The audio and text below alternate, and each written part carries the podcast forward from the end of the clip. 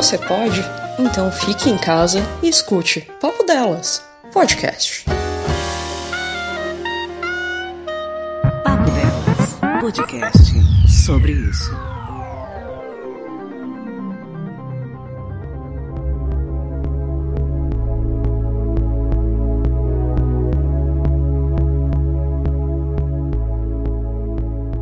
Eu sou o Fábio Rodrigues, sou de Guarulhos, São Paulo, é, sou fisioterapeuta cardiorrespiratório, atuo nessa área há 25 anos e sempre trabalhei e gostei disso. Como meu dia a dia, eu acordo às 5 e meia da manhã, me preparo para o trabalho, inicio o plantão às 7 da manhã e saio desse plantão às 4 horas da tarde, de segunda a sexta-feira, com alguns plantões com um período de 12 horas de duração aos finais de semana. Sempre trabalhei em UTI, sempre gostei disso, é realmente uma escolha de vida e de repente a gente se viu nessa pandemia, nessa mudança radical de conduta de profissional e de vida pessoal e, e, tudo mais. Quando começou essas histórias do Covid na China e na Europa, o hospital que eu trabalho, que é um grande hospital aqui da cidade de São Paulo, começou a preparação para recepcionar e tratar desses pacientes que fossem afetados por essa doença. No começo,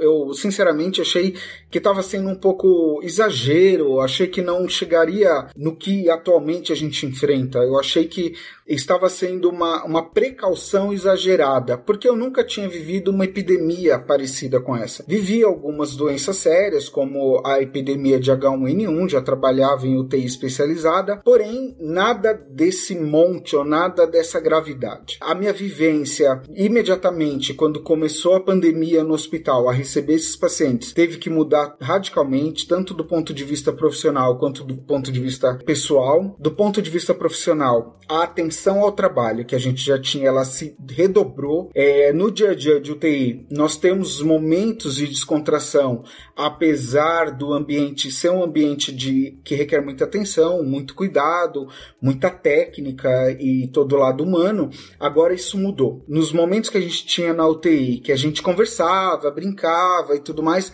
esses momentos não existem mais. A gente entra naquela UTI de Covid, que é uma UTI especializada para esse atendimento de pneumologia e em pacientes de Covid-19, e a gente não tem tempo sequer de brincar. O assunto na UTI de um profissional para o outro, seja de fisioterapeuta para médico, médico enfermeiro, enfermeira fisioterapeuta, nutricionista, enfim, todos os profissionais que cercam esse paciente é a respeito do paciente. Nós não temos tempo e nem temos cabeça para conversar de coisas extras. E por quê? O que, que nos sobrou de extra UTI? Eu, por exemplo, moro com, meus, com os meus pais, que têm mais de 70 anos. E aqui em casa nós temos o privilégio de ter uma casa fora aqui da cidade. O que, que nós tomamos de decisão? Assim que eu comecei a atender esses pacientes na UTI e me expor muito ao vírus e diariamente a todo momento, seria arriscado eles ficarem em casa. Então eles foram para essa nossa outra casa para eu não ter contato com ninguém. Então hoje eu fico sozinho aqui na minha casa. Eu não vejo os meus pais há mais de 40 dias. A gente só se fala por telefone. E, lógico, existe a minha preocupação com eles lá e deles comigo aqui sozinho, porque mexeu com toda a rotina de todo mundo, mas foi necessário, né? Tenho medo eh, de me contaminar com o vírus. É, é um contato diário a todo momento, ainda mais os fisioterapeutas que lidam com esse paciente e com as vias aéreas onde o vírus é mais presente a todo momento. Isso gerou em mim algumas angústias, inseguranças é, que eu nunca tinha vivido. Então eu vivencio vários dias de insônia, vários dias de preocupação excessiva. No momento que a gente está com o paciente, a gente toma cuidado com tudo, até onde a gente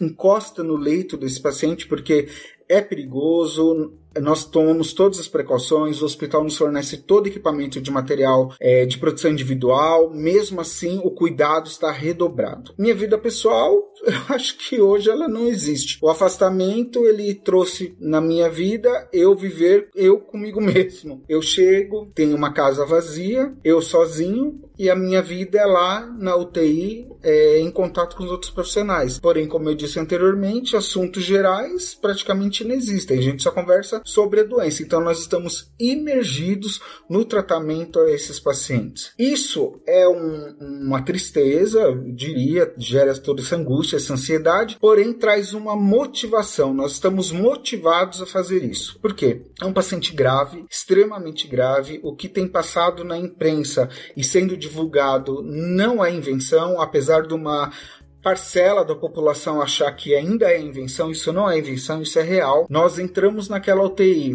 e só nos reconhecemos pelos olhos, nós usamos touca, usamos uma máscara que marca o nosso rosto, marca a nossa testa, não deixa assim, é, mesmo após a retirada desse material, a gente lembra, a impressão que tem que a gente está com ele, porque a gente sente o peso dele no rosto, porém nos motiva, porque é, é, tem casos que marcam a gente. Eu tive dois casos que eu acho que vale a pena ser aqui exposto. O primeiro caso foi um caso de muita alegria, um paciente que foi o primeiro caso de recuperação que eu vivenciei na UTI, um paciente que já tinha sido entubado, que é quando o paciente coloca aquele tubo na boca, nós colocamos, né? E ele respira através de um equipamento. Ele se recuperou da doença e no momento que eu tirei aquele tubo da boca dele e desliguei ele daquele aparelho para que ele respirasse sozinho, ele bateu palmas, ele segurava a minha mão, ele agradeceu. Então eu tava, imagina, com um óculos de proteção, uma touca touca, uma máscara e uma face shield, que é uma película de plástico que protege a gente contra o, os fluidos, contra o aerossol que contém vírus do nosso rosto, porque ele se transmite pelas mucosas. Aquela cena me marcou tanto daquela recuperação daquele paciente jovem que não tinha nenhum antecedente, é, me agradecendo, é, que eu comecei a chorar e embaçou toda. Hoje eu falo rindo, né? Mas é um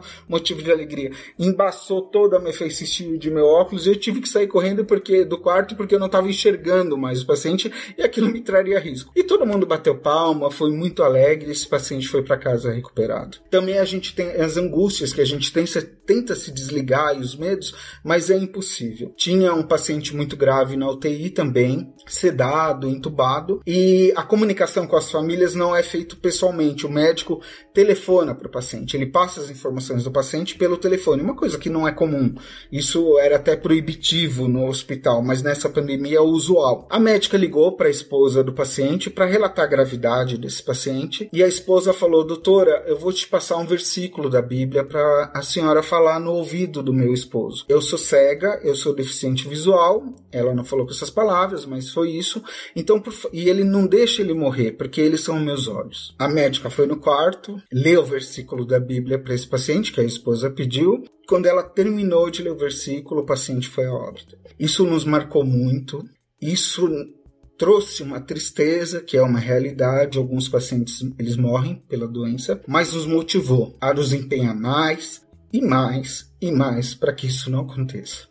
Então, deixo aqui meu depoimento. Nosso dia a dia é muito corrido, é muito focado e é muito direcionado ao outro. Neste momento dessa pandemia, o eu ficou para depois. O outro, o nosso irmão, o nosso ser humano, amigo, enfim, um desconhecido, ele passa a ser parte de nós naquele momento. E é esse sentimento que todo mundo da UTI está empenhado. Não é diferente de profissão, não é diferente de ter ou não experiência. É diferente que é a humanidade e o lado técnico, que é muito presente, ele aflorou. Então eu acho que depois dessa pandemia também nossas condutas em relação a qualquer outro tipo de paciente que não é ruim, ela é muito direcionada, ela vai mudar. O lado humano vai aflorar nas pessoas. Então o lado técnico vai se unir ao humano. Mas a população precisa saber que essa doença é séria, ela realmente causa danos irreversíveis e danos graves naqueles que se recuperam,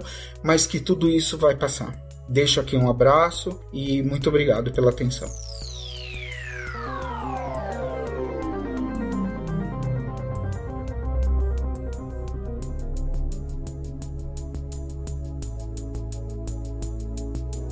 Você ouviu Papo Delas, podcast sobre isso.